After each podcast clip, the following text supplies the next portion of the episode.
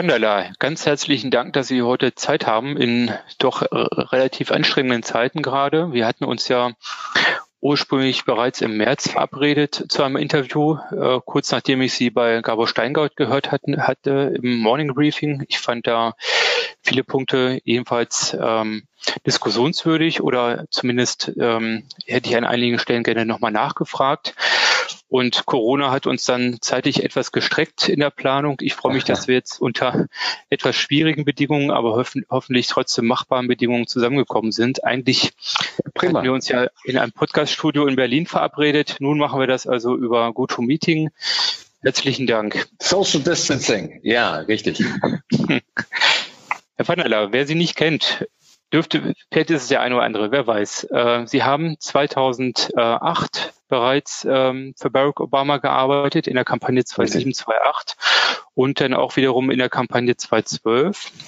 Das heißt, Sie kennen eigentlich den US-Wahlkampf sehr gut, zumindest auf, äh, mindestens auf der demokratischen Seite und sind aber nach wie vor auch nah dran am Geschehen ähm, in den USA. Und für jemanden, der aus Europa, aus Deutschland ähm, die Politik in den USA so ein bisschen, äh, zumindest aus der Tageszeitung oder aus dem Fernsehen äh, begleitet, hm, der kommt ja zum Teil aus dem Kopfschütteln äh, nicht wirklich heraus.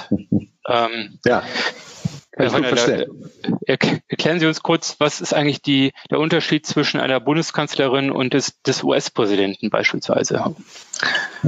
Wenn Sie mich jetzt ganz explizit fragen, was der Unterschied zwischen Angela Merkel ist und Donald Trump, ich glaube, dann äh, sind wir lange beschäftigt, äh, von der Physikerin zum TV-Reality-Showstar zu kommen.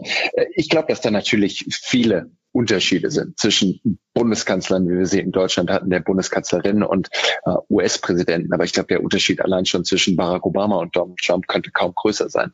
Insofern unterschiedliche Systeme, unterschiedliche Arten und Weisen, Wahlkampf zu machen am Ende kommt und ich glaube, darüber werden wir auch maßgeblich sprechen, auf die Wahlkampfstrategien, auf die Wahlkampftaktiken an. Am Schluss kommt es aber natürlich trotzdem darauf an, äh, Leute zu überzeugen. Das muss die Bundeskanzlerin machen. Äh, das muss jeder Kandidat, egal für welches Amt es in Deutschland ist. Und natürlich auch äh, jeder Politiker in den USA, egal ob Demokrat oder Republikaner machen. Insofern äh, finde ich es da doch sehr, sehr spannend zu sehen. Äh, ich kenne die deutschen Wahlkämpfe gut, äh, Sie natürlich auch.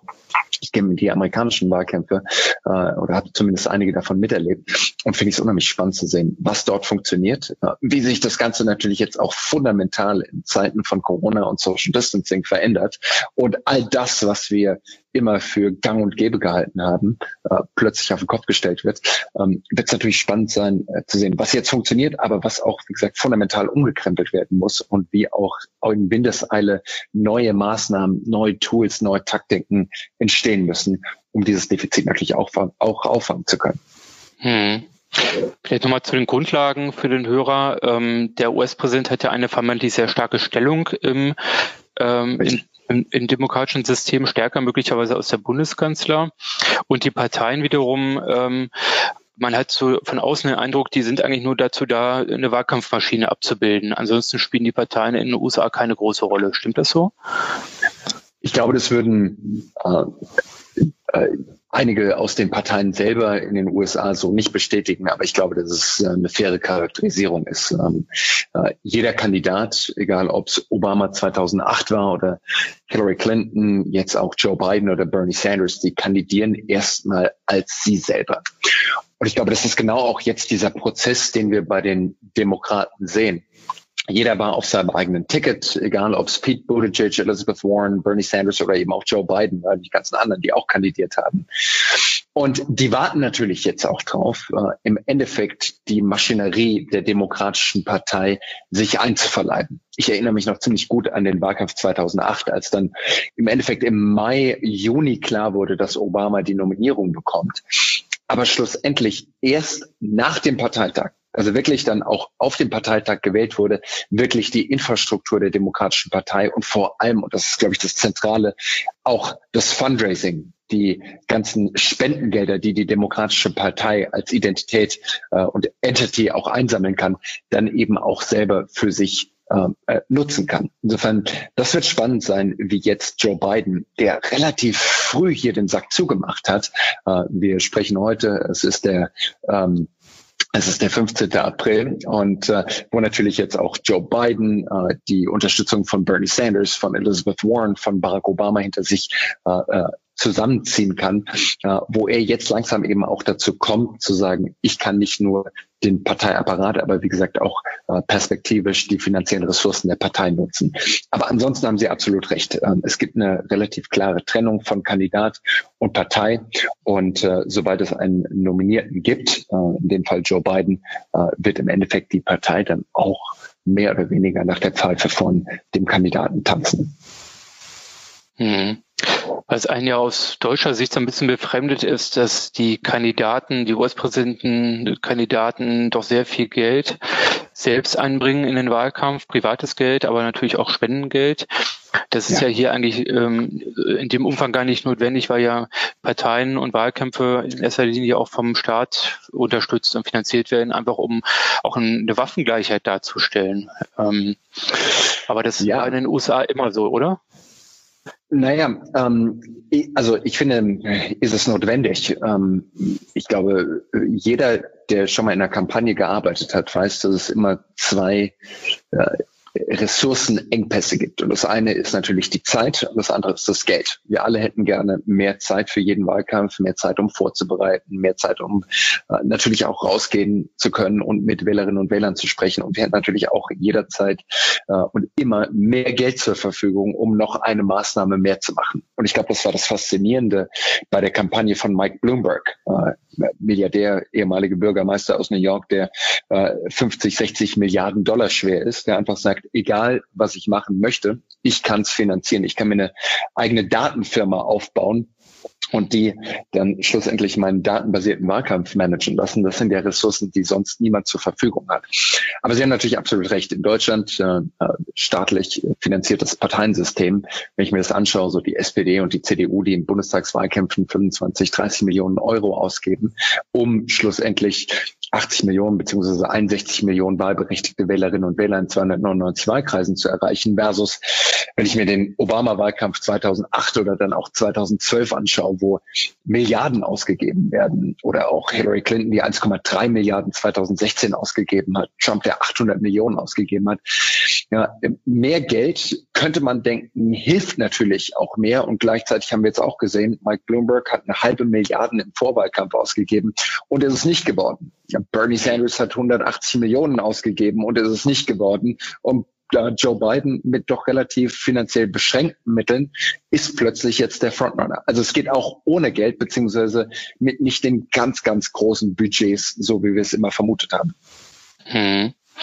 Okay, also man kann sich im Prinzip die Präsidentschaft in den USA am Ende auch nicht kaufen, weil das auch nicht das, der springende Punkt am Ende sein wird. Ich glaube, dass gerade jetzt in dieser Krise ähm, Leute drauf geschaut haben, wer hat das Zeug wirklich, um so eine Nation zu regieren. Und ich glaube, die Demokraten jetzt in diesem Vorwahlkampf, ich war im Februar, März in Iowa und äh, habe mir äh, viele von den Veranstaltungen angeschaut, habe mit zumindest anekdotisch mit, mit Wählern gesprochen und die haben gesagt, natürlich ist unser Nummer eins Ziel, Donald Trump aus dem Weißen Haus rauszubekommen. Und wenn man denn dann die Frage gestellt hat, wer ist denn besser geeignet, um Trump dort aus dem Weißen Haus äh, rauszuheben? Ähm, dann haben wir gesagt, na, wir finden schon auch äh, Bernie Sanders toll, wir finden diese revolutionären Ideen auch echt toll, aber schlussendlich ist es uns doch ein zu großes Risiko und wir wollen jetzt gerade natürlich auch mit Blick auf Corona jemanden haben, der schon mal dort gewesen ist, der weiß, wie ein Regierungsapparat und die Maschinerie dahinter funktioniert. Jemand, der vielleicht auch 2008 dabei war, als so eine Recovery, diesen Wiederaufschwung nach der äh, Krise von 2008, der Finanzkrise, der dabei war und gesehen hat, wie eine Wirtschaft auch wieder in Gang gebracht wird. Ich glaube, kann Joe Biden durchaus sein Argument machen. Und das sind dann schlussendlich doch auch Werte, auf die Wählerinnen und Wähler zumindest im Moment zu schauen, äh, äh, scheinen zu schauen und ähm, äh, wo er zumindest sein Argument machen kann. Insofern einfach nur Werbung kaufen und Werbung schalten äh, reicht nicht aus, um Leute zu beeinflussen. Hm. So scheint es zumindest aktuell.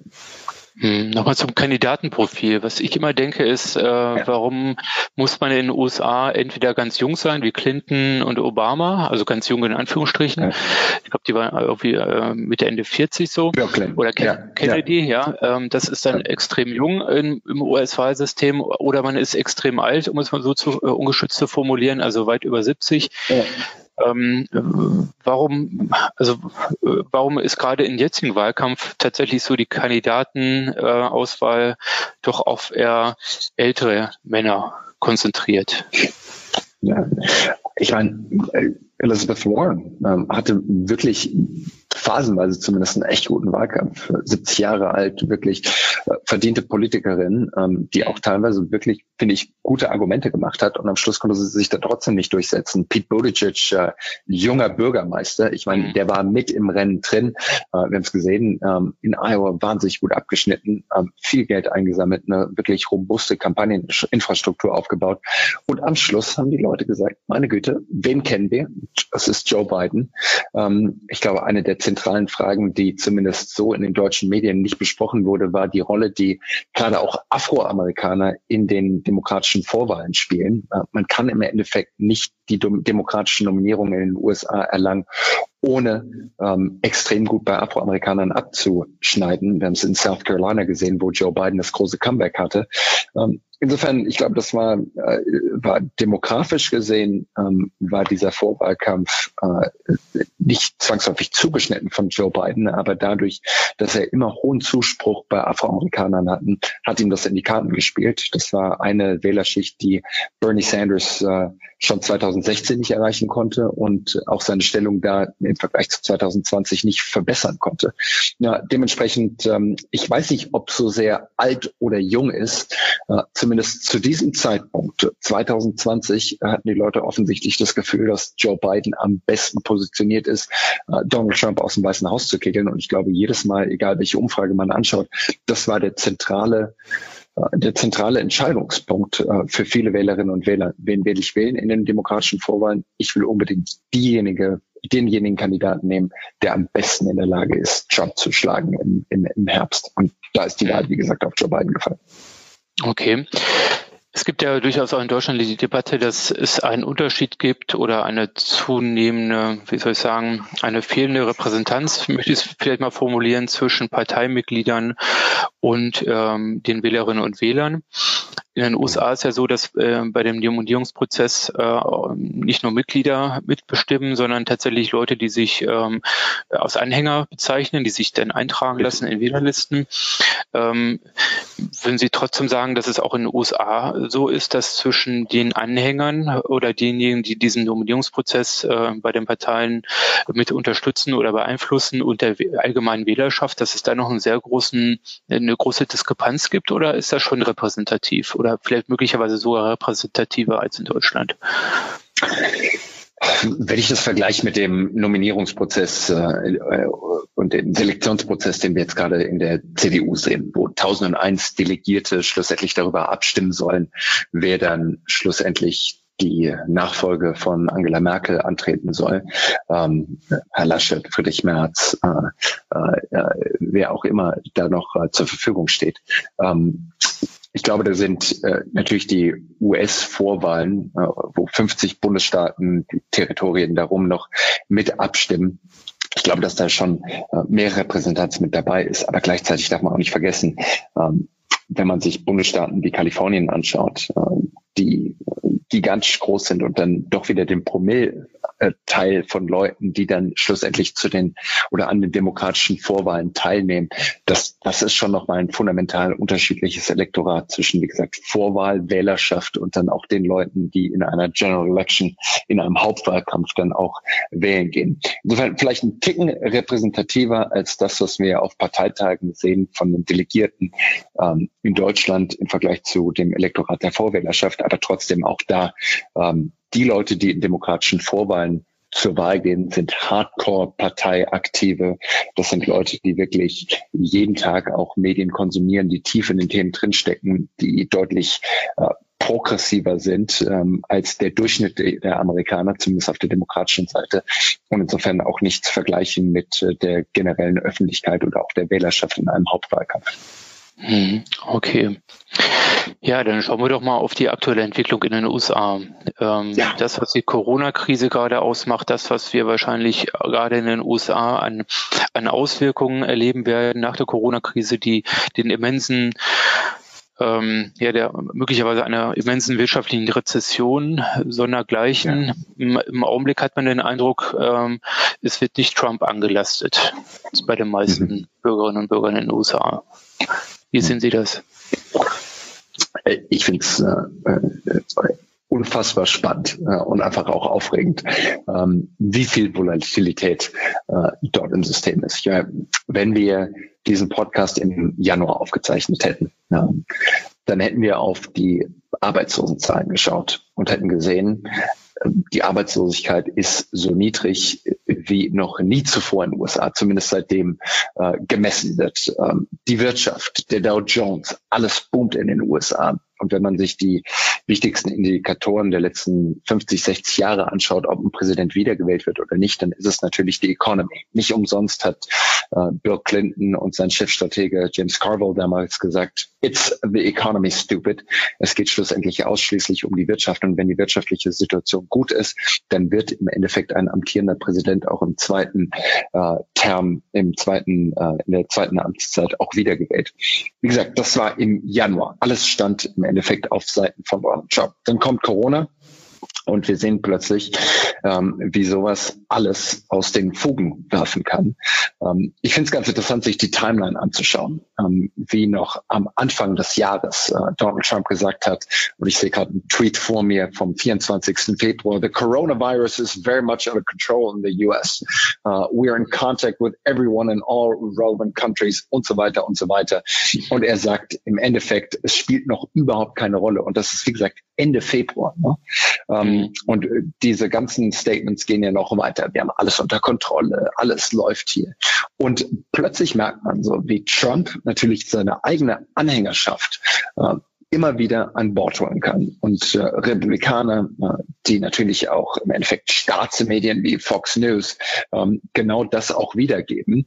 Ähm, gleichzeitig müssen wir jetzt auch feststellen, ähm, wie sich das langsam auch dreht. Und wir feststellen müssen, dass äh, die Ablehnung von Trump mittlerweile mit Blick auf die das Krisenmanagement ähm, in dieser Pandemie, die Ablehnung bei 50,7 Prozent ist, ähm, der Zuspruch bei 46,8 Prozent ist. Also ja, und eher Tendenz steigend. Und vor allem, und jetzt ist es wirklich spannend, wenn man Trump als den obersten Krisenmanager nimmt, wie gesagt, äh, 44,9, 45 äh, Prozent Zuspruch bei Trump. Wenn man das vergleicht mit den ganzen Gouverneuren, mit den ganzen Bürgermeistern der großen Städte, angefangen von New York, da sehen wir, dass Gouverneure und Bürgermeister einen durchschnittlichen Zuspruch von 72 Prozent haben. Das mhm. heißt, 20 Prozent Diskrepanz zwischen Donald Trump, wie er die Krise meistert, und den von Bürgermeistern, die ebenfalls an der Frontline arbeiten. Und da merkt man dann doch, äh, dass es dort offensichtlich eine Skepsis gibt der Bürgerinnen und Bürger, wie Trump sich dort wirklich, äh, wirklich aufstellt. Der letzten Punkt, den ich dazu machen möchte, äh, folgendes. Ähm, normalerweise in einer Krise, und Trump hat sich ja selber auch als den Wartime President ähm, skizziert, also jemanden, der wirklich de facto Präsident in der Kriegszeit ist. Normalerweise gibt es in der Politikwissenschaft den Begriff des Rally Around the Flag Effekts. Also im Endeffekt in einer Krise kommen die Bürgerinnen und Bürger hinter der Fahne, äh, äh hinter dem Präsidenten schlussendlich auch zusammen. Man hat es gesehen kurz nach dem 11. September, als die Zuspruchraten von George W. Bush quasi bei 90 Prozent waren. Demokraten und Republikaner den Präsidenten unterstützt haben. Das mhm. war bei Trump nur ganz kurz der Fall. Und wir merken auch jetzt, es bröckelt. Und wie gesagt, das ist die Diskrepanz zu den meisten Bürgermeistern und Gouverneuren, die Zuspruch aus der eigenen, aber eben auch aus der anderen Partei haben. Und insofern würde ich schon da auch argumentieren, die Leute sind skeptisch. Und das ist wahrscheinlich der wichtigste Punkt im Moment für Trump, wenn es darum geht, seine Chancen auch wirklich für die Wiederwahl äh, zu verbessern. Er muss zeigen, dass er diese Krise ernst nimmt und vor allem, dass er handelt. Das probiert er jeden Tag. Ob es ihm gelingt, wie gesagt, äh, da können wir nur in die Glaskugel schauen. Hm. Hm. Ich meine, Krisen sind, Sie haben es gerade anders formuliert, man könnte auch sagen, Krisen sind immer die Stunde der Exekutiven und wenn man da keine Fehler macht, kann man da eigentlich nur glänzen und Unterstützung bekommen. Schwierig für jemanden in der Opposition, der angreifen muss. Äh, die Wahl ist ja bereits im November. Ähm, bei Biden kann jetzt nicht äh, genau sagen, was er machen würde. Ihm fehlt ja eigentlich die Bühne. Ne? Es gibt keine Möglichkeit, größere Veranstaltungen zu machen ähm, oder oder ähm, Menschen zu begegnen. Also er, ich habe irgendwo gelesen, er kommuniziert, so wie wir das gerade ungefähr machen, aus seinem ja. Wohnzimmer heraus ähm, äh, per Zoom oder so und gibt ja seine Botschaften ab. Also es ist natürlich schwierig, wenn man nicht die exekutive Bühne hat. Ähm, trotzdem, wie Sie es gerade beschreiben, hat Biden offensichtlich doch eine Chance, aber nur wenn Trump äh, an der Stelle als Krisenmanager versagt. Äh, ich sehe das genauso. Ich meine, wenn man sich die, die aktuellen nationalen Umfragewerte anschaut, Real Clear Politics hat immer einen Durchschnitt äh, der sämtlichen Umfragen, die in den letzten äh, Wochen getätigt wurden. Da sieht man, dass Biden im Moment bei 48,9 Prozent ist, 49 Prozent versus Trump bei 43 Prozent, wenn es wirklich ähm, um den 3. November geht, den, die General Election in den USA. Wenn man sich jetzt die Swing States nochmal anschaut, vor allem Arizona, glaube ich, wichtig, Wisconsin, Wisconsin, äh, ja, Michigan, äh, Florida, wenn man sich diese Bundesstaaten, Pennsylvania anschaut, äh, da ist es nochmal deutlich enger. Aber nichtsdestotrotz, Sie haben es angesprochen, Biden hat ein Riesenproblem denn er kommt im Moment nicht wirklich vor. Ich glaube, das ist ein ähnliches Problem, das auch äh, Friedrich Merz hat, äh, der im Moment mhm. auch kein Amt hat, nicht wirklich als ähm, Executive reingehen kann und Entscheidungen treffen kann. Deshalb schaut die Nation auf Leute wie Söder, auf die Bundeskanzlerin, ja, auf Herrn Laschet, die alle entscheiden können. Und die CDU mhm. ist ja auch in den Umfragewerten in den letzten Wochen maßgeblich nach oben gegangen. Ähm, insofern, ja, die Krise ist eine Zeit der Exekutive. Nichtsdestotrotz, glaube ich, kann Biden einige Aspekte durchaus glaubwürdig auch anschauen an, äh, aufzeigen.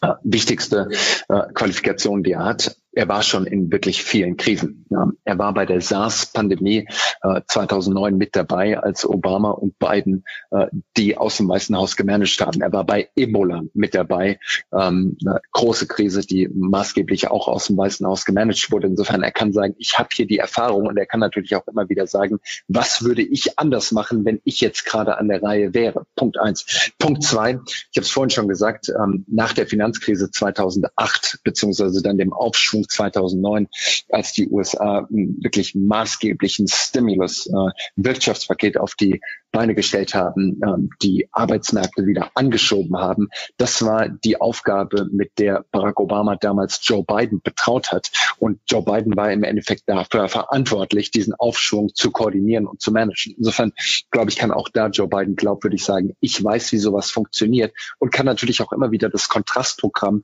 zu Donald Trump machen und zu sagen, schaut, was der Präsident aktuell macht. Ich sag euch, wie man es stattdessen machen müsste.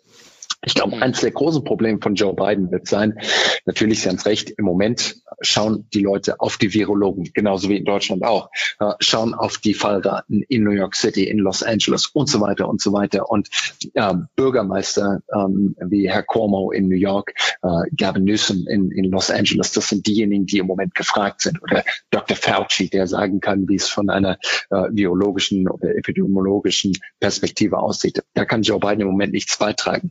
Ich glaube aber, was Joe Biden machen muss, er muss über die Zukunft sprechen. Bill Clinton hat immer gesagt, elections are about the future. Es geht um die Zukunft, nicht um die Vergangenheit. Insofern, hm. äh, das ist, glaube ich, die größte Herausforderung für Joe Biden, eine wirklich positive Vision für die Zukunft zu artikulieren, äh, schlussendlich aber auch immer wieder dran zu bleiben und diese Wahl als Referendum über Donald Trump zu halten und zu sagen, seid ihr zufrieden mit der Art und Weise, wie Donald Trump uns im Moment navigiert, das Land im Moment navigiert? Oder sagt ihr, wir brauchen lieber einen Neuanfang? Und ich glaube, das muss das Argument sein, das er machen muss. Hm. Ist Ihrer Einschätzung nach vielleicht diese Krise, die die USA jetzt ähm, durchmachen wird, äh, vielleicht auch ein Momentum, wo diese zunehmende Spaltung ähm, der, der gesellschaftlichen Strömungen in den USA so ein bisschen überdeckt werden könnte? Also ich denke an die äh, extremistische, will ich schon mal sagen, Spaltung äh, der Republikaner, äh, Stichwort Tea Party, und den etwas gemäßigten, gleiches kann man ja in ähnlicher Form auch bei Demokraten beobachten, ähm, hat das Gefühl, dass die US-Gesellschaft immer diverser ähm, wird und im Prinzip beide starke Parteien diese Diversität kaum noch unter einem Hut kriegen. Ist das vielleicht ein Momentum gerade, diese Krise und das Momentum dann auch Joe Biden, sowas zu überbrücken? Oder ist die Skepsis gegenüber dem Staat, der jetzt handeln müsste, ähm, so groß, dass das ähm, für viele dann keine adäquate Antwort ist, sage ich mal. Ja, wenn ich mir Amerika anschaue, das Land, äh, und natürlich doch, wie gespalten es ist. Ich habe das 2008 gesehen, wie zumindest während der Wahl echt viele Leute zusammengekommen sind und man hatte wirklich ein gutes Gefühl, als Barack Obama damals gewählt wurde, ähm, wie doch zumindest in den Wochen nach der Wahl eine echt positive Stimmung da war. Und danach, und Sie sprechen ja auch die Tea Party an, im Vorlauf zu den 2010 Midterm Elections wirklich die äh, Republikanische Partei doch wirklich radikal geworden ist und wirklich auch rassistische Elemente sich aus der Republikanischen Partei rausgebildet haben und wirklich auch laut geworden sind, die vorher so laut nie waren.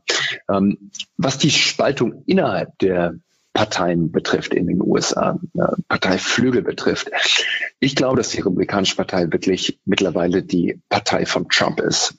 Moderate Republikaner kommen kaum noch vor. Klar gibt es mal hier und dort jemanden wie Mitt Romney, der zur Mäßigung aufruft. Aber schlussendlich ist die demokratische, äh, die republikanische Partei die Partei von Trump.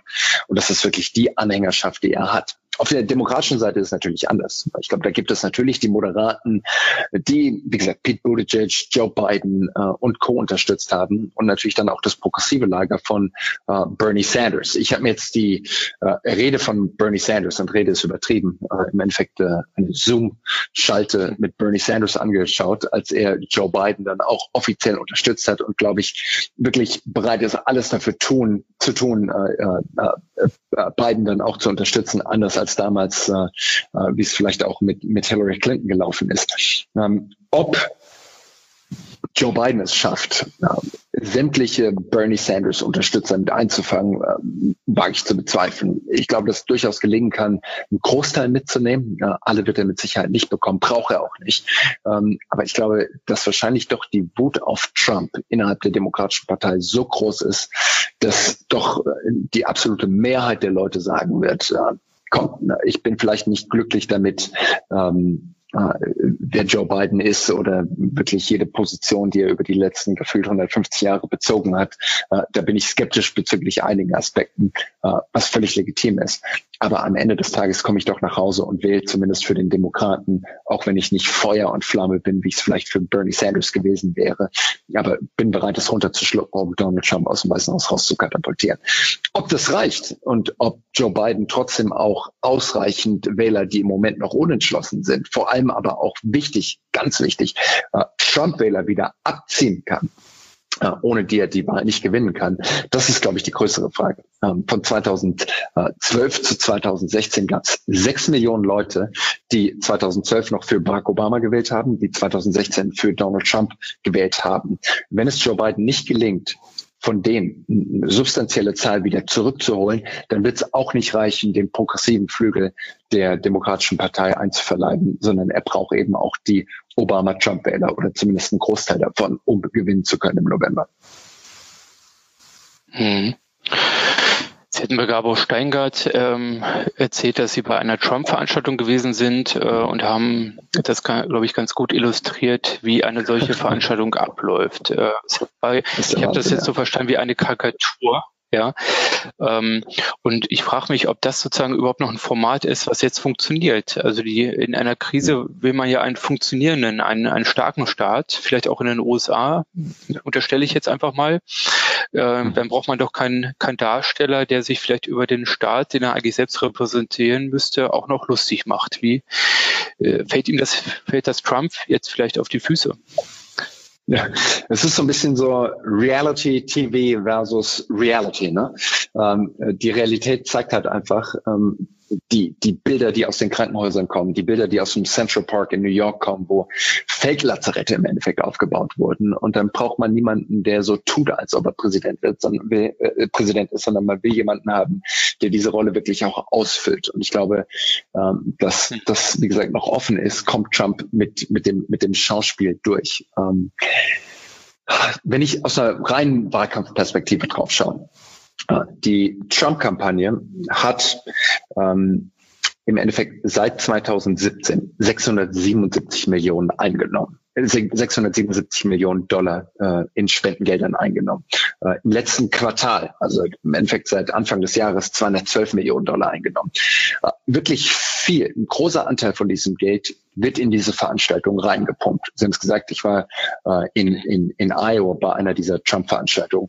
Die sind unglaublich professionell inszeniert. Ähm, jedes Plakat, das dort hängt, äh, Sound, Video, alles, was dabei dazugehört, ist wirklich auf höchstem Niveau produziert. Wirklich nichts vergleichen mit äh, Parteitagen, wie man sie in Deutschland kennt. Ähm, das ist wirklich Veranstaltungsmanagement äh, vom Feinsten. Und ich spreche, wie gesagt, nur über das Management und die Inszenierung, nicht über den Inhalt. Das will ich hier nochmal äh, klarstellen.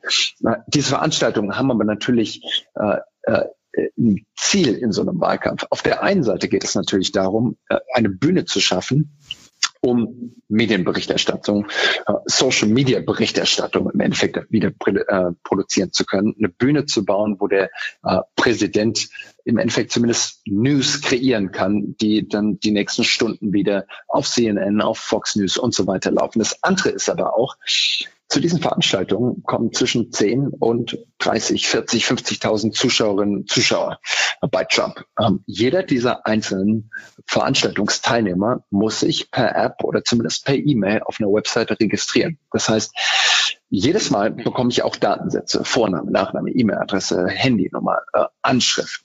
Ich weiß, ob ich da war oder nicht. Die Leute schreiben noch SMS mit dazu. Das heißt, es sind unfassbare Datensätze, die die Trump-Kampagne dort physisch generieren kann und die natürlich auch jedes Mal wieder zurück in ein Datenmodell gefüttert werden, die der Kampagne helfen, um rauszufinden, wer sind denn für uns noch relevante Wählergruppen, wen erreichen wir schon wirklich gut, wo haben wir im Moment noch niemanden in welcher Wählerschicht. Und insofern, glaube ich, ist das nicht zu unterschätzen, wenn plötzlich diese Veranstaltungen wegfallen. Das andere ist, und das ist, glaube ich, auch für, äh, für Joe Biden wirklich äh, ein schwerwiegendes Problem, äh, Joe Biden wäre normalerweise jetzt rausgegangen und hätte eine Großveranstaltung nach der anderen, eine mit Bernie Sanders gemacht, hätte eine mit äh, Barack Obama gemacht, wahrscheinlich Dutzende mit Barack Obama gemacht, um einfach dort 10, 20.000 Leute jedes Mal ins Stadion zu bekommen, die natürlich auch wild darauf gewesen wären, äh, Barack Obama mal wieder zu sehen. Das wären auch wieder dort 20.000 Datensätze gewesen. Und vor allem, das wären wieder potenziell 10, 15, 20.000 Freiwillige gewesen, die schlussendlich danach hätten konvertiert werden können, als Freiwillige rauszugehen und an Türen zu klopfen, potenzielle Spender zu sein und so weiter und so weiter. Dieses Organisationsmedium, Großveranstaltung, das fällt jetzt in Zeiten von Corona und Social Distancing einfach komplett raus. Und das ist wirklich aus einer Organisationsperspektive ein Riesenproblem für die beiden Kampagnen, das jetzt aufzuholen, ohne, wie gesagt, dieses Medium und Format zu haben von Großveranstaltungen. Hm. Also einerseits in Deutschland ist es so, äh, dass man den Anhängern sagt, ähm, wir präsentieren euch einfach mal eine sehr gute Unterhaltung ja, mit politischen Untertiteln. Äh, dafür kommt ihr umsonst rein und müsst quasi nur eure Daten zur Verfügung stellen. Kann man das so sagen? Äh, in der Tat, man muss ja auch wirklich dazu sagen, wenn man zu so einer Trump-Veranstaltung geht, das ist wirklich Entertainment. Also ich meine, nochmal, ich bin, bin alles andere als ein Trump-Fan. Aber dorthin zu kommen und ich würde jedem, der hier gerade zuhört, nur empfehlen, äh, einfach mal YouTube aufzumachen und äh, Trump-Veranstaltung, äh, Trump-Event zu googeln und zu schauen, was dort rauskommt. Wenn Trump dort über die Bühne läuft, Leute nachäfft, auch wenn uns das oder vielen von uns zumindest wirklich auch aufstößt. Ähm, es ist gutes Entertainment und ich glaube für jemanden, der in Mobile Alabama lebt, ähm, der sonst abends vielleicht Netflix schaut, ähm, äh, keine Ahnung, einen Fernseher anmacht, wenn da plötzlich Trump kommt ähm, und man mit 30.000 Leuten zusammen wie auf ein Rockkonzert geht, dann ist das ein deutlich besseres Entertainment ähm, als das, was ich auch von den meisten Demokraten bisher gesehen habe. Geschweige denn, äh, wie gesagt, mhm. wenn man hier in Wahlkreisveranstaltungen ähm, irgendwo in Deutschland geht und dann eine Podiumsdiskussion mit einem Kandidaten oder einer Kandidatin sieht, das ist nicht zu vergleichen.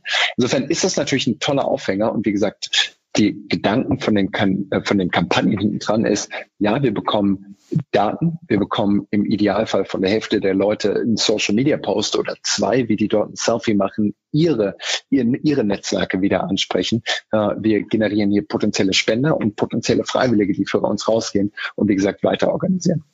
Hm. Ja, jetzt fallen diese Events weg, vermutlich auch bis November, kann man wohl davon ausgehen. Social Distancing wird wahrscheinlich auch dazu führen, dass man vielleicht auch noch nicht mal von Haustür zu Haustür laufen kann. Ja. Ähm, ja, äh, was haben wir denn dann eigentlich noch an Online-Tools zur Verfügung? Also was, was werden die Amerikaner ausspielen in ihren Wahlkämpfen? Ich finde ich es wirklich spannend. Ich, ich, wenn ich wenn ich wenn ich zurückgehe zu 2008 oder 2012. Ähm, 2012 habe ich in, in, in Ohio gearbeitet für die Obama-Kampagne. Wir hatten ein relativ klares Bild. Wir hatten äh, das Wählerregister, das so vergleichbar ist mit ähm, im Endeffekt mit, mit, mit, mit Einwohnermeldeamt jedes einzelnen Deutschen, der gemeldet ist. Man kann es runterbrechen auf den Wahlkreis und kann dann eben schauen, wer lebt denn hier wirklich in diesem Wahlkreis? Und die Kampagnen der Demokraten, der Republikaner kommen eben, wie gesagt, an dieses Wählerregister ran. Wie gesagt, aus Datenschutzperspektive oder auch demokratietheoretischer Perspektive in Deutschland unvorstellbar. Aber in den USA ist es in der Tat so, dass, wie gesagt, jede Kampagne mit einer Liste aller registrierten Wähler beginnt. Und wenn man jetzt in Ohio ist, man weiß, es gibt hier 18 Wahlmännerstimmen, die man braucht, die einem dabei helfen, näher zu diesen 270 Wahlmännern zu kommen, die man braucht, um ins Weiße Haus zu kommen. So, dann geht man natürlich durch und fragt sich, wer sind die Demokraten, wer sind die Republikaner und man fängt an, an Türen zu klopfen. Man fängt an, Social Media Werbung auszuspielen. Man fängt an, Fernsehwerbung auszuspielen und versucht äh, bis zum Wahlkampf, bis zum 3. November einfach Leute auf seine Seite zu ziehen. Wenn jetzt plötzlich eins der zwei der wesentlichen Mittel, nämlich Großveranstaltungen und eben auch der Haustürwahlkampf rausfällt, dann wird das Ganze sich natürlich maßgeblich äh, digital abspielen. Das eine ist Fernsehwerbung, wird natürlich auch weiterlaufen, aber klar, äh, YouTube-Werbung, Facebook-Werbung, äh, SMS-Kampagnen, all das wird mit dazukommen und wird natürlich jetzt auch maßgeblich hochgefahren werden, ähm, um Leute zu erreichen. Ähm, die Daten spielen eine immense Rolle. Und ich glaube, da haben äh, die Demokraten mittlerweile einiges aufzuräumen. Wenn ich das vergleiche zu 2012, wo wir wahrscheinlich ähm, den größten Vorteil damals gegen Mitt Romney gegenüber hatten, ähm, weil wir einfach schon 2008 angefangen haben, eine gigantische Datenbank aufzubauen, ähm, hat jetzt Trump einen immensen Vorteil gegenüber äh, Joe Biden, der mittlerweile noch gar nicht an die Daten der Demokratischen Partei rankommt, sondern das erst in den nächsten Wochen und Monaten, nachdem er auch wirklich nominiert ist, äh, hm. was wir vorhin besprochen haben, da an die Daten auch rankommt. Aber wie gesagt, auch einen finanziellen ähm, äh, großen Unterschied hat zu Trump, einfach nicht über die finanziellen Ressourcen verfügt, die es braucht, um auch so eine Dateninfrastruktur aufzubauen. Insofern wird es spannend sein, ähm, wie sich da Joe Biden rausarbeiten kann, welche Möglichkeiten ihm da zur Verfügung stehen, über E-Mails, wie gesagt, über SMS, die eigene App zu nutzen, um da näher an die Leute ranzukommen. Ich glaube, da gibt es einige spannende Entwicklungen, auch wie gesagt technischer Natur, die so 2016 und 2012 noch nicht zur Verfügung standen. Und das Stichwort, äh, worüber alle gerade sprechen, ist Relational Organizing, worauf ich auch gerne noch eingehen kann. Aber ich glaube, das ist so die, die grobe Richtung, in die es gehen wird. Mhm. Ja, führen Sie ruhig mal aus. Was verstehen Sie technisch oder was wird darunter technisch verstanden?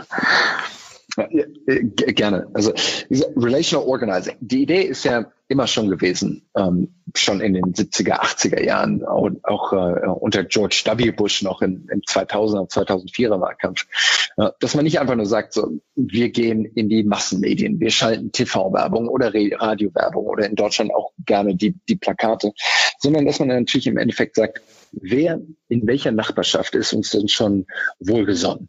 Ähm, wer sind vielleicht auch wirklich Hardcore-Unterstützer, äh, die wirklich für, bereit sind, für diese Kampagne alles zu tun. Und ich glaube, jetzt in einer datengetriebenen Welt, zumindest was die Kampagne betrifft, ähm, ist natürlich am allerschwänzsten. Ähm, angenommen, ich bin Joe Biden und äh, Sie sind einer meiner Hardcore-Unterstützer, wenn ich sage, es wäre wahnsinnig toll, wenn Sie rausgehen würden und für mich an Haustüren klopfen würden. Leider ist es im Moment nicht möglich. Noch spannender ist vielleicht mittlerweile, dass Sie Ihr Adressbuch aufmachen. Und die Basic-Variante äh, wäre natürlich jetzt zu sagen, äh, geh doch mal bitte durch dein Adressbuch durch und ruf fünf deiner Freunde an. Noch viel spannender ist es natürlich, wenn ich als Biden-Kampagne jetzt sage, wir haben einmal alle Wählerinnen und Wähler in deinem Wahlkreis durchforstet und haben gesehen, das sind die Leute, die auf jeden Fall für mich stimmen werden. Das sind die, die auf keinen Fall für mich stimmen werden. Aber hier sind nochmal 5000 Wählerinnen und Wähler in diesem Wahlkreis, die noch unentschlossen sind. Was wäre, wenn ich jetzt diese 5000 noch unentschlossenen Wählerinnen und Wähler gegen die 3000 Kontakte, die Sie auf, in Ihrem iPhone-Adressbuch haben, äh, die Sie auf LinkedIn haben, die Sie auf Twitter, auf Facebook und allen anderen Plattformen, die Sie nutzen haben, wenn ich die gegeneinander match und sage, ach spannend, äh, Sie haben nochmal 300 Leute, die noch unentschlossen sind, zumindest basierend auf meinem Datenmodell, die Sie im Endeffekt mit zwei Klicks von Ihrem iPhone nochmal anrufen könnten. Und was für, wenn ich die jetzt einfach in eine App reingeben würde, da noch so ein kleines Gamification-Element dahinter legen würde, sagen würde, für jeden Anruf, den du tätigst, bekommst du nochmal fünf Punkte. Äh, für jeden, den du konvertierst und dem du eine SMS schickst, kriegst du zehn Punkte. Und wenn du genügend Punkte sammelst, dann ruft dich Joe Biden nochmal persönlich ein oder wenn Social Distancing vorbei ist, lädt dich nochmal ein, mit äh, zu einer Veranstaltung zu kommen. Das sind gerade die Mechanismen, die versucht werden, auf, äh, die, die, die die Kampagne versucht aufzubauen und wo wirklich jeder und jede Unterstützerin aufgefordert wird, wirklich die eigenen Kontakte nicht nur mit einem blinden Facebook-Post äh, anzuspielen, sondern wirklich ganz gezielt auf bestimmte Wähler, basierend auf deren Präferenzen, basierend auf deren Themen, die wirklich für die auch wichtig sind, nochmal drauf einzugehen und schlussendlich auch äh, dann eben überzeugt werden sollen, für Joe Biden beziehungsweise dasselbe auch auf der konservativen Seite für Donald Trump zu stimmen. Hm. Und da gibt es wenig Bedenken, mein privates äh, äh, Kontaktbuch oder meine, meine privaten Kontakte mit, mit, mit äh, einer Datenbank einer Partei zu matchen. Wie gesagt, äh, all das, was ich gerade ausgeführt habe, ich möchte das ganz explizit sagen, müssen wir in den USA äh, verorten. Ich glaube, so wäre das in Deutschland äh, für die meisten von uns unvorstellbar. Äh, allein schon, dass eine Partei zum äh, Bundes- oder Landeswahlleiter gehen würde und sagen würde, ich hätte gerne die Liste aller registrierten Wählerinnen und Wähler, also im Endeffekt die Einwohnermeldeliste, äh, würde ich gerne einmal nutzen, äh, dort sämtliche Kontaktdaten mit Datenanbietern noch einmal matchen und dann im Endeffekt ein Modell und ein Scoring draufzusetzen, wer höchstwahrscheinlich für meine Partei oder eben auch die Gegenpartei stimmen würde. In Deutschland unvorstellbar. In den USA, wie gesagt, andere Datenschutz, äh, andere Grundverständnisse, ähm, durchaus äh, äh, größere Möglichkeiten, solche Dinge zu nutzen. Ich möchte es nicht beurteilen, sondern ich möchte erstmal nur zeigen, was in den USA gemacht wird und was auch einfach äh, technisch dort und datenschutzperspektivisch möglich ist, was in Deutschland so nicht ist.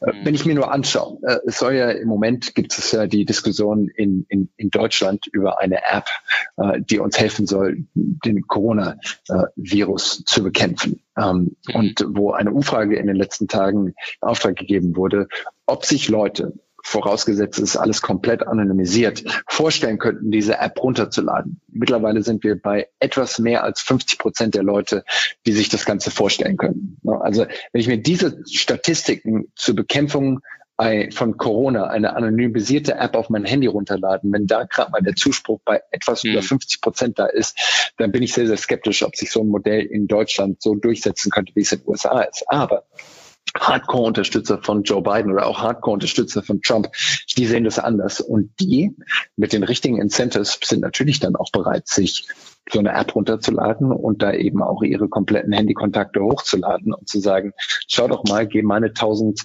iPhone-Kontakte durch oder Android-Kontakte durch und match die mal mit der Datenbank, die die Kampagne dahinter liegen hat. Und schau doch einfach mal, wie man äh, nochmal an die relevanten Leute wirklich rankommt. Und wie gesagt, jeder, der es ausprobieren will, kann es machen, kann sich die Trump-App runterladen, kann sich die Biden-App runterladen oder auch noch die Bernie Sanders-App runterladen und kann einfach mal schauen, was das mit dem eigenen Telefon macht. Und wenn er oder sie ähm, amerikanische Freundinnen und Freunde im Adressbuch hat, äh, dann wird er relativ schnell merken, dass die Leute, die in Florida leben oder in Ohio leben oder in Pennsylvania oder in Wisconsin leben, deutlich schneller nach oben gespült werden als die Freunde, die in Texas leben, in Kalifornien leben oder in New York leben. Also da merkt man, wie diese Segmentierung stattfindet und äh, wie ausgeklügelt das System in den USA auch ist.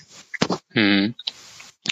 Ich, ich habe ein zwiespältiges Verhältnis äh, zu, zu, dem Thema, äh, auch ehrlich gesagt nicht so ganz klar, weil auf der einen Seite glaube ich, dass die Angebote die Parteien traditionell machen, wie Wahlkampfstand und traditionelle Wahlkampfveranstaltungen, die Leute jetzt auch nicht wirklich kicken. Ähm, also weder interessi äh, groß interessieren noch entertainen oder auch informieren. Das ist ja eigentlich auch das, zumindest in Deutschland, das prioritäre Ziel von solchen Veranstaltungen.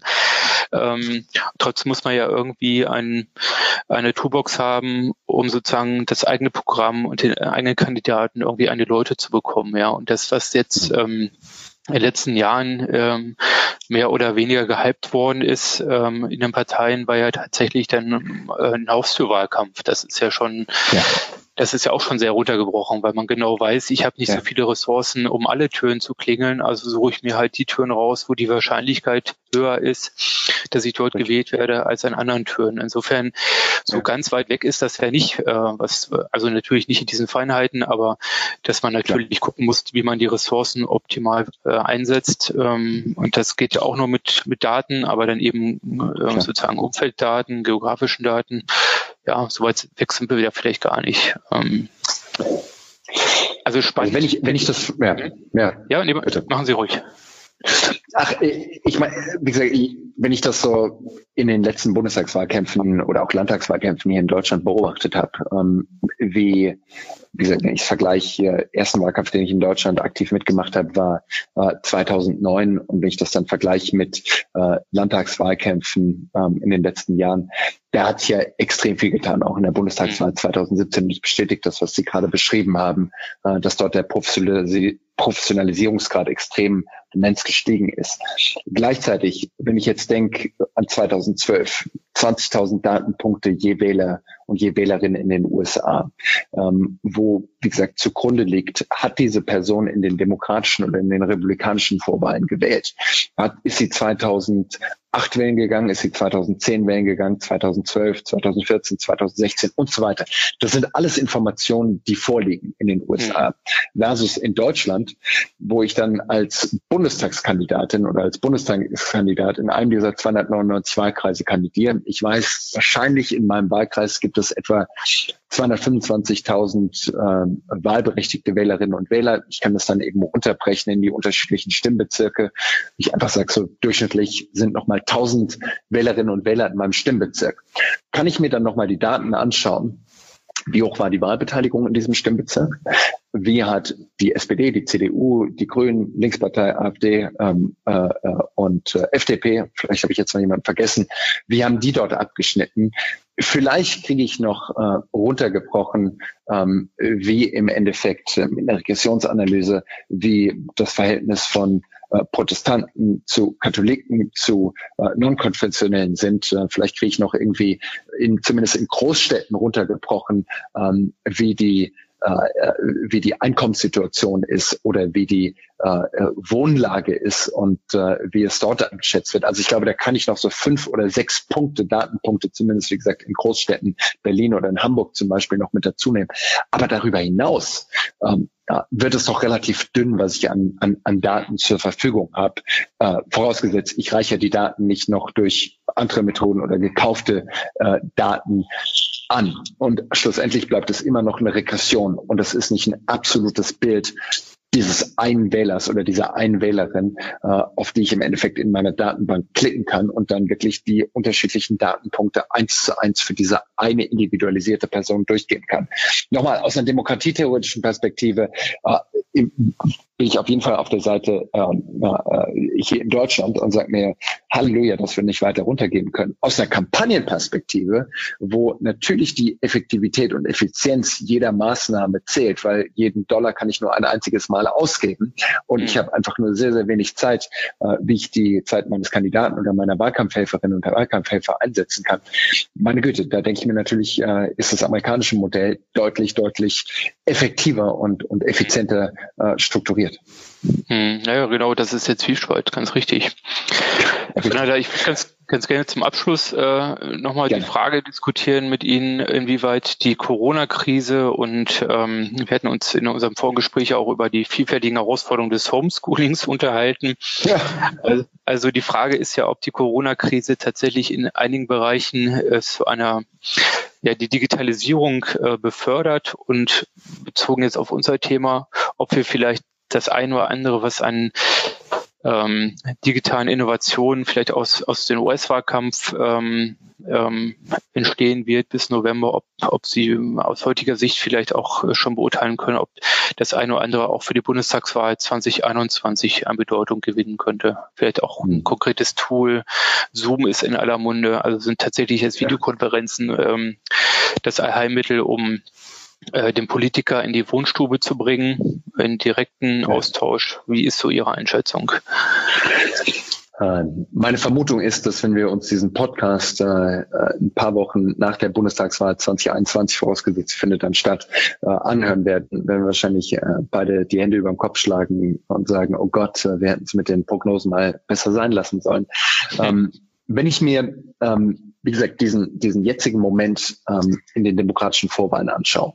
Normalerweise wäre es jetzt, wie gesagt, so gewesen, Joe Biden hätte jetzt eine Pause bekommen, äh, hätte nicht jeden Tag rausgehen müssen und jeden Tag Veranstaltungen machen können, sondern hätte jetzt wirklich nach New York fliegen können, hätte nach LA fliegen können und hätte dort wirklich Spenden-Galas abgehalten, hätte seinen Freund Barack Obama mitgenommen, hätte ein paar Hollywood-Schauspieler mitgenommen und hätte wahrscheinlich so Großveranstaltungen mit wirklich teuren äh, Fundraising-Dinners gemacht, wo die an einem Abend gerne mal fünf, sechs Millionen Dollar einnehmen. So, das wäre jetzt wahrscheinlich die Aufgabe der nächsten Wochen gewesen und hätte wahrscheinlich seine Spendenkasse doch wirklich voll machen können das fällt weg. Und ich glaube auch nicht, dass ein Fundraiser über Zoom oder eine andere Videoplattform plötzlich den Leuten 30.000 Steine aus dem Geldbeutel lockt. Das kann ich mir einfach nicht vorstellen.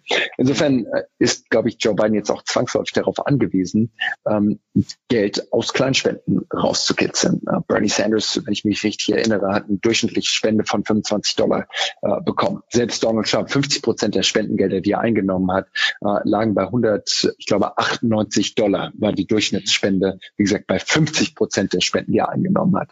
Äh, Barack Obama hatte damals, glaube ich, eine durchschnittliche Spende von 52 Dollar. Insofern, ähm, das sind so, sind so die Größenordnungen und dazu wird Joe Biden jetzt eben gezwungen, äh, eine digitale Kampagne umzusetzen. Ich glaube, wenn ich mir den Zeithorizont anschaue, äh, von jetzt April bis 3. November, wo wahrscheinlich Social Distancing noch einfach anhalten wird und wo wir keine 20, 30.000 äh, äh, Zuschauerveranstaltungen sehen werden. Ob dieser Parteitag im August abgehalten werden kann oder ob das einfach ein großes Zoom-Meeting sein wird. Ähm, ich vermute, es wird wahrscheinlich eher ein Zoom-Meeting sein, als dass äh, 50.000 Leute in irgendeinem Stadion stehen werden. Ähm, das ist, glaube ich, jetzt dieser Snapshot, ähm, dieser, dieser Moment in der Zeit, in der wir gerade leben. Ähm, ich glaube, dass das natürlich auch, äh, oder hoffentlich zumindest ähm, im Sommer 2021, wenn wir langsam in die heiße Phase der Bundestagswahl reinkommen, äh, wieder anders aussehen wird, dass bis dahin wir auch wieder von Haustür zu Haustür laufen können, ähm, dass vielleicht auch eine Fernsehdebatte zwischen ähm, wem auch immer es dann sein wird, ähm, wieder stattfinden kann. Ähm, aber nichtsdestotrotz, ich glaube, alle Kampagnen wissen, ähm, wir müssen uns jetzt digitalisieren. Ähm, wir müssen die Fähigkeit besitzen, im Nu äh, ein qualitativ hochwertiges Video produzieren zu können, ähm, das digital jetzt nicht einfach noch so am Kindertisch nebendran sitzen wird, ähm, wo es dann heißt, so, holt doch mal jungen Leute rein, die uns dann irgendwie was noch für die sozialen Medien bauen, sondern dass das jetzt einfach, egal welchen Kandidaten oder welche Kandidatin man anschaut, egal welches Ministerium man sich im Moment anschaut, das Gesundheitsministerium, das im Endeffekt Videos produziert, nonstop, die nicht für TV gemacht sind, sondern die, wie gesagt, halt für Social-Media-Kanäle gemacht sind, äh, wo Kandidaten plötzlich auf TikTok unterwegs sind und Snapchat unterwegs sind, weil dort die Zielgruppen da sind, die eben jetzt gerade zu Hause bleiben müssen, äh, nämlich junge Leute. Ähm, ich glaube, das ist ein Turbo-Boost für die Digitalisierung, nicht nur in allen gesellschaftlichen Bereichen, sondern natürlich auch für den Wahlkampf. Ob das dann anhält ähm, und es dann auch bleibt, äh, sobald man wieder rausgehen kann, oder ob dann einfach der Reflex wieder da ist, komm, wir machen wieder unseren Infostand, äh, wir gehen jetzt wieder zurück an die Haustüren ähm, äh, ich hoffe, dass der Infostand ein für alle Male überwunden wird. Ich hoffe auch, dass das Plakat äh, in die Vitrine kommt ähm, und nur noch sehr, sehr spartanisch eingesetzt wird. Aber ob das dann auch so ist, äh, wir werden sehen. Ich glaube, jetzt ist zumindest der Moment, wo all diejenigen, die schnell auf digital umschalten können, äh, nur gewinnen können und diesen Vakuum auch füllen können. Und diejenigen, die einfach nur sagen, wir machen nichts, wir kommen im Moment einfach nicht vor, weil wir nicht nach draußen gehen können, wirklich ins Nachsehen geraten. Hm. Ja, prima. Danke, Herr van der La. Sehr interessante Einschätzung von Ihnen, auch in Bezug auf die Bundestagswahl im nächsten Jahr. Vielleicht sollten wir uns einfach nach der US-Wahl im November nochmal verabreden und äh, einfach nochmal schauen, was, was das, was wir heute besprochen haben im April, äh, was davon sozusagen noch übrig geblieben ist. Ähm, wir sind wahrscheinlich tatsächlich in einer ja, schnellen Transformationszeit, was das anbelangt. Herzlichen Dank. In, in der Tat. Sehr, sehr gerne. Hat Spaß gemacht, mit Ihnen zu sprechen.